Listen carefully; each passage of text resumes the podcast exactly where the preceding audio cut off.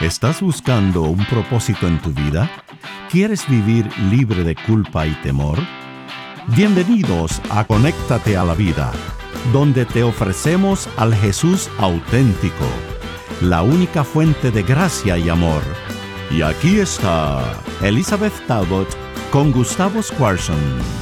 Bienvenidos a Conéctate a la Vida. Soy Elizabeth Talbot. Y yo, Gustavo Squarson. Y una vez más les damos la bienvenida a nuestra serie sobre el libro de Éxodo, que hemos eh, titulado La travesía del Éxodo. A ver qué lecciones podemos aprender, ¿no? Y que cada momento se pone mejor porque la verdad que las situaciones van aumentando de intensidad. De intensidad, ¿verdad? Y, este, y en este caso eh, vamos a ver eh, el conflicto entre el bien y el, mal, este, lo vamos a ver directamente, porque ahora Dios quiere que su pueblo salga de Egipto y, este, y, tendrá Dios poder para libertar a sus hijos, es la pregunta. Es la pregunta que se está haciendo Moisés, ¿no es cierto? Sí, y los, y los hijos de Israel. Los hijos de Israel. y Faraón. Y ¿dónde, nos, ¿Dónde nos metimos? ¿Qué es lo que está sucediendo?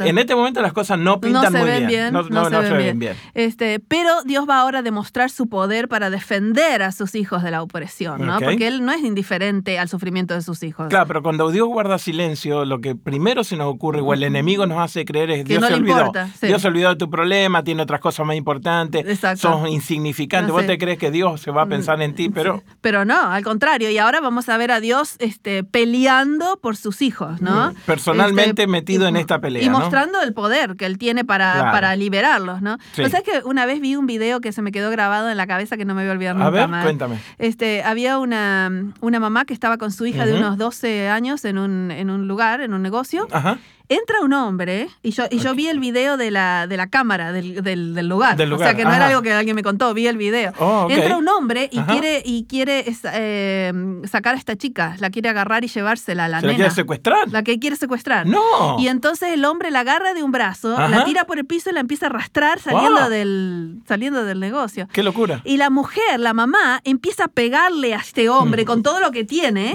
pero no puede con el hombre y el hombre sigue arrastrando a la chica hacia la salida. ¿Y, entonces? por ahí la, mamá se tira arriba de la nena. No. Y entonces ya con el peso de la mamá el hombre ya no puede arrastrar las dos. Oh. Y la deja y se va el hombre. Wow, qué historia de este, persistencia, ¿no? Sí, y, de pelear por la hija, ¿no? Y después lo agarraron al hombre, lo agarró la policía, por suerte.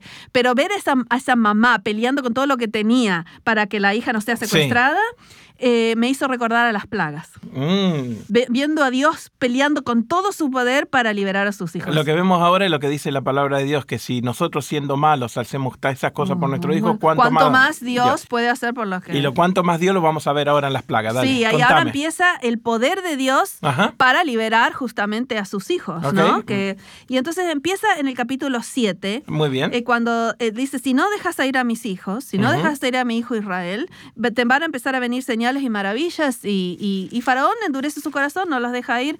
Y entonces eh, va Aarón y Moisés a la corte y hacen una pequeñita señal ahí, ¿no? Una de las plagas. Vamos, a, vamos a mm, versículo 10. Estamos en el capítulo 7, versículo 10. Del libro de, Éxodo. Vinieron pues Moisés y Aarón a Faraón e hicieron como Jehová lo había mandado. Y echó Aarón su vara delante del Faraón y de sus siervos y se hizo culebra. Esta, esta palabra, eh, mm. sabes que el Antiguo Testamento fue eh, traducido al griego 200 años antes que naciera Jesús, se llama la Septuaginta. La palabra aquí dice que se hizo dracón. ¿Dracón? sí, como, que de ahí sacamos la palabra dragón en español. ¿Qué significa que, eso? Que, era como una, una una, culebra eh, monstruosa. Una serpiente así serpiente grande, grande así medio monstruo, ¿no? Y entonces ah. dice que los sabios de Faraón quisieron hacer lo mismo, hicieron también eh, dracones, dice el oh, griego. Y pero eh, para mostrar la supremacía de Dios, como, como mostrando que, que iba a salir adelante, fíjate lo que pasó, este versículo 12. Pues eh, echó cada uno su vara, lo cual también se volvieron culebras, dice mi versión, más la vara de Aarón devoró la vara de ellos. Ahí ya vemos desde el principio que quién va a ganar en este conflicto. Claro. ¿Viste? Los otros imitaron lo que habían hecho eh, Moisés y Aarón, pero Dios mostró su supremacía, que la vara de Aarón se comió las otras. En los momentos de desesperación el enemigo puede imitar un montón de salidas, de salidas rápidas, temporales, pero solamente son las que Dios las que ofrece las, que te van a, dar solución y sanidad. Sí, y, para mí es muy importante. Nosotros tenemos una, una, un grito que decimos en nuestro ministerio que Jesús gana. Jesús gana. Es importante, especialmente en los días en los que no vemos salida de las cosas, claro. acordarse que ya sabemos cómo termina esta historia. Jesús gana y nosotros estamos con él. Y es importante repetírselo. Sí, Jesús gana, Jesús gana, en, dos palabras. Uno empieza a creer, uno empieza a creer y a elaborar pensamientos que van en esa dirección. Sí, nosotros eh, siempre resumimos toda la Biblia en esas dos palabras. Claro. Jesús gana, la Biblia fue escrita para que sepas cómo termina la historia. Y Jesús gana, ¿no? A ver qué pasa en la entonces segunda. empieza, eh, no, no, esa era solo una pequeñita señal, para ellos. Entonces ahora empiezan lo que llamamos las plagas. Ajá. En que Dios va a ir eh, agregando intensidad en esta pelea contra Faraón y contra los dioses de Egipto. ¿no? Porque mm, muchos de ellos son dioses para ellos. No solo el faraón es un dios, sino que adoraban el Nilo, el río, adoraban a las ranas, porque tenían una, una, diosa que se llamaba Hect, que era una rana, etcétera, etcétera. Y Dios va a mostrar su poder contra estos poderes para liberar a sus. Claro, que ellos dependían del sustento de la vida diaria de esos dioses. Sí, y Dios le muestra que es más grande. Que es mucho más grande y que. Mame, buenísimo. a ver, Entonces, la primera plaga que está en el capítulo 7 de Éxodo, versículo 14, vamos a leer el versículo. Eh, vamos a leer el, versículo 15. Ve por la mañana a Faraón, he aquí que él sale al río, y tú ponte en la ribera delante de él y toma en tu mano la vara que, se, volvió, culebra, la misma, y dile, versículo 16.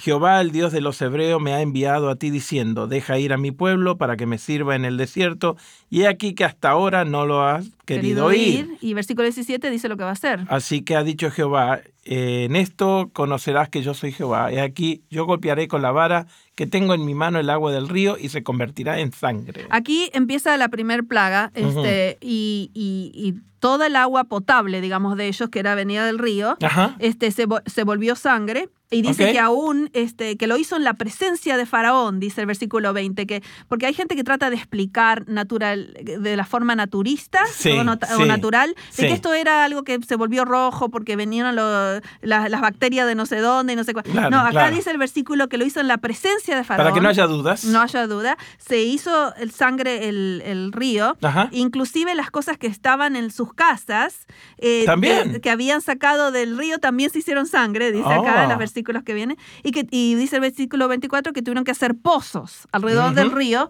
para poder sacar agua potable. El faraón podría haber dicho, sí, la verdad que esto es de Dios. Es una señal bastante contundente. Sí, sí, sí, claro. Entonces dice que los magos lo imitaron, no lo podían este, revertir lo que hacía Dios, pero lo, invita, lo imitaron. Lo imitaron, pero le quedó todo el tiempo en sangre. Exacto. Entonces pasan unos días y entonces viene la segunda plaga, que ahora ya va a empezar a afectar personalmente al faraón. Fíjate cómo le dice Dios lo que va a pasar si no deja ir.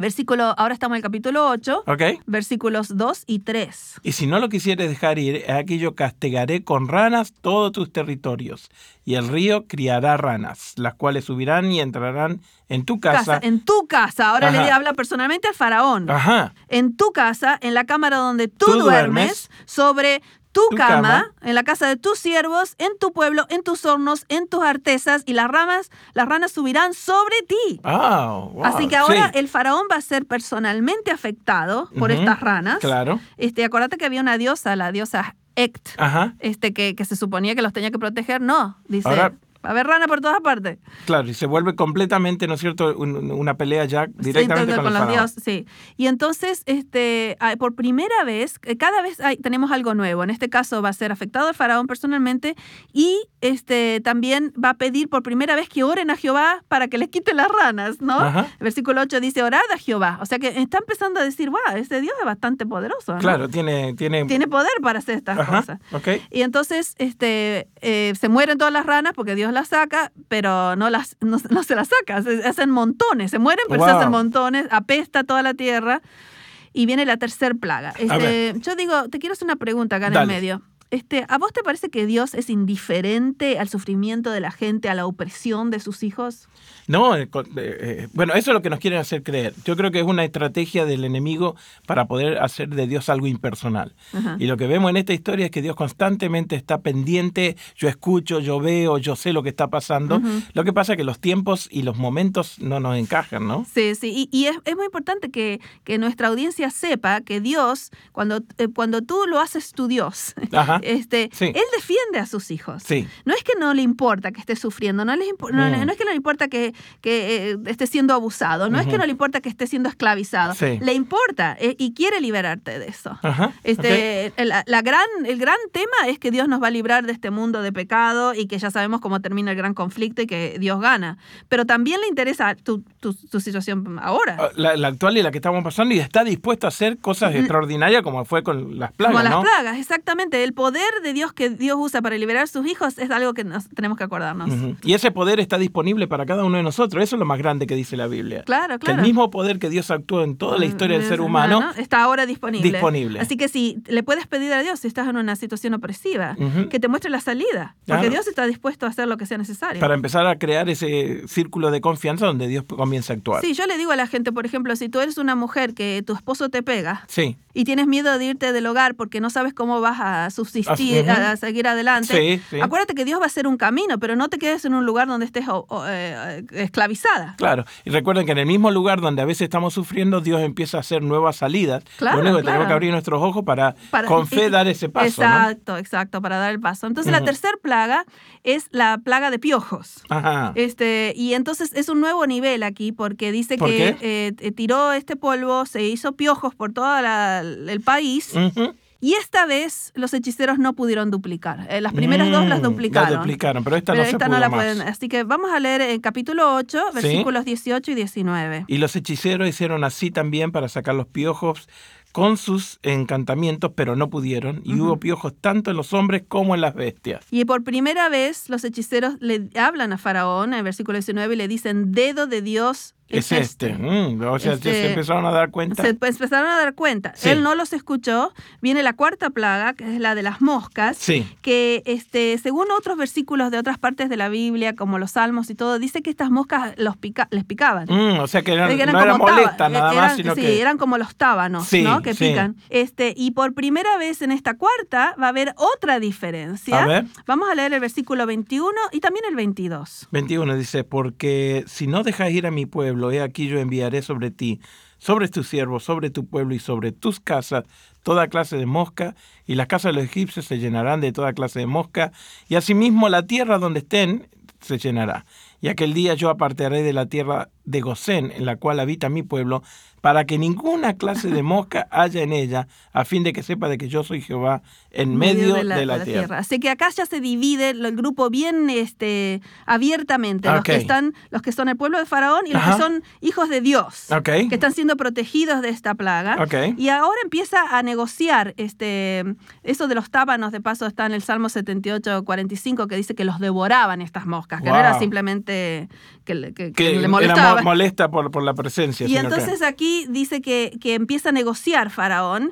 Y dice, bueno, que yo los dejaré ir, versículo 28, pero que no se vayan muy lejos, este, etcétera, etcétera. Y no, dice Moisés, nosotros tenemos que hacer lo que Dios nos pidió. Ah, no, entonces no, y no dejó ir al pueblo. Y entonces ah, ahora se viene otra plaga del ganado del que vamos a hablar en el siguiente programa. Pero el punto es que a Dios le interesa la injusticia. Sí. Este, y tiene poder él para, y nos promete que él, él va a usar todo su poder e para intervenir. Intervenir, claro. Este, y, y, porque a él le interesa este, cómo están sus hijos. No es que él es indiferente a eso, no, es que la, injusticia no, no, le, no le preocupa, ¿no? Así que acuérdate que Dios, sirves un Dios que tiene poder y que está de tu lado y que pelea por sus hijos como esa madre peleó por la hija, ¿no? En ese negocio. y, recuerda que Dios pelea por sus hijos y es victorioso sobre el mal. Así que no te desesperes si estás en una situación. Da el paso de, fe que tienes que dar para salirte y, y Dios está contigo. No te olvides que Él tiene poder, tiene su presencia y te ama y le importa que estés bien. Gracias por acompañarnos en Conéctate a la Vida. Para devocionales, videos, libros en audio y mucho más, te invitamos a que bajes nuestra aplicación Jesús 101 y que visites nuestro sitio de internet jesús101.tv. Nuevamente, jesús101.tv. Hasta pronto y recuerda que con Jesús puedes vivir sin temor.